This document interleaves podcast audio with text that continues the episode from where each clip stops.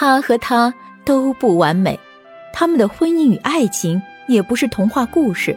但是，即使在那样的灰色岁月，他们对生活始终充满信心与憧憬，对彼此充满爱与尊重。请听中国两百年来最早记载平凡人的生活点滴的晚清作品《浮生六记》，白话版，沈复著作，艾茉莉演播。卷三，坎坷记愁，四。二月初，风和日暖，我以晋江借来的银两，置备了行装，去寒江鼹署拜访旧友胡肯堂。由贡局诸位管事的推荐，到了署内工作，负责文书之事。此时身心才稍微安定下来。到了第二年，即壬戌年一八零二八月，接到云的信，说。我的病全好了，只是寄食于非亲非友之家，总觉得不是长久之计，也想去寒江，顺便一览平山胜景。于是我在寒江仙春门外租赁了临河的两间房屋，亲自到了西山华氏家中接云一起过来。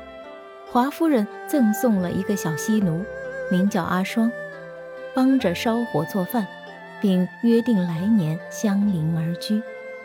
当时已是十月，平山一带天气凄冷，议定春日去游。云到寒江后，我满心希望他能够好好的散心调养，然后再想怎样骨肉重圆。孰料一月未满，贡局司事一职忽然被裁十五人。我是朋友的朋友，当然也因之失业。云想方设法为我筹划，强颜微笑着安慰我，不曾有丝毫的怨言。到癸亥年一八零三仲春，云血疾病发，我想再去晋江请求助援。云说：“求亲不如求友。”我说：“你说的有理，奈何友人虽然关切，然而现在都在家中处闲无职。”自顾尚且无暇，云说：“还好天气已经变暖，途中可能没有遇雪的担忧。希望你速去速回，不要挂念于我。你如若再有身体不适，我的罪孽就更深重了。”那时薪水已经停发，我佯装顾驴，以使他安心，实际上是带了干饼徒步而往。一路边吃边走，向东南方向，两次渡过叉河，走了八九里路，亦无村落人烟。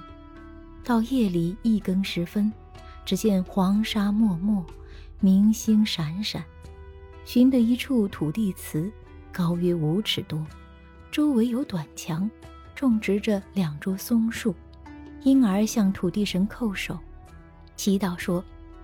我苏州人沈某，投亲迷路至此，想借您的神祠住上一宿，期望得到神灵的哀怜庇佑。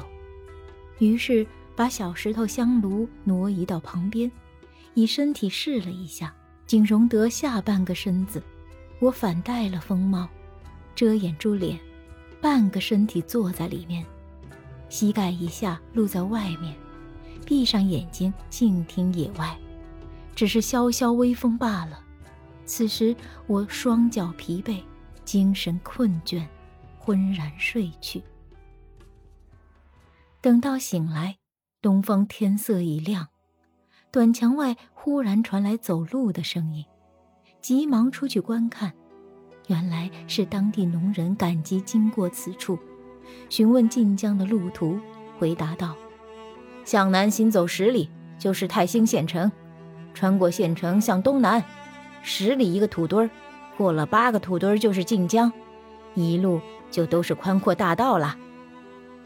我于是返身回到土地祠，把香炉恢复原位，叩首拜谢了神灵，便继续前行。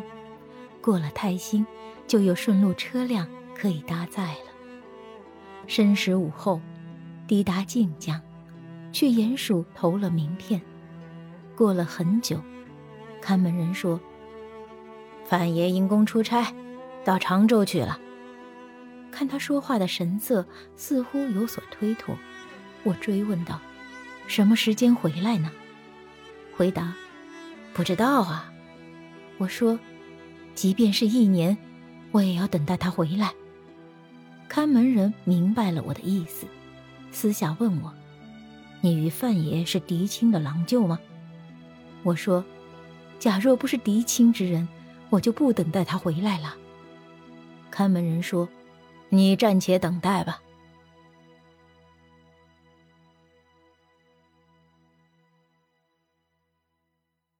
本集播讲到此结束，感谢您的订阅与收听。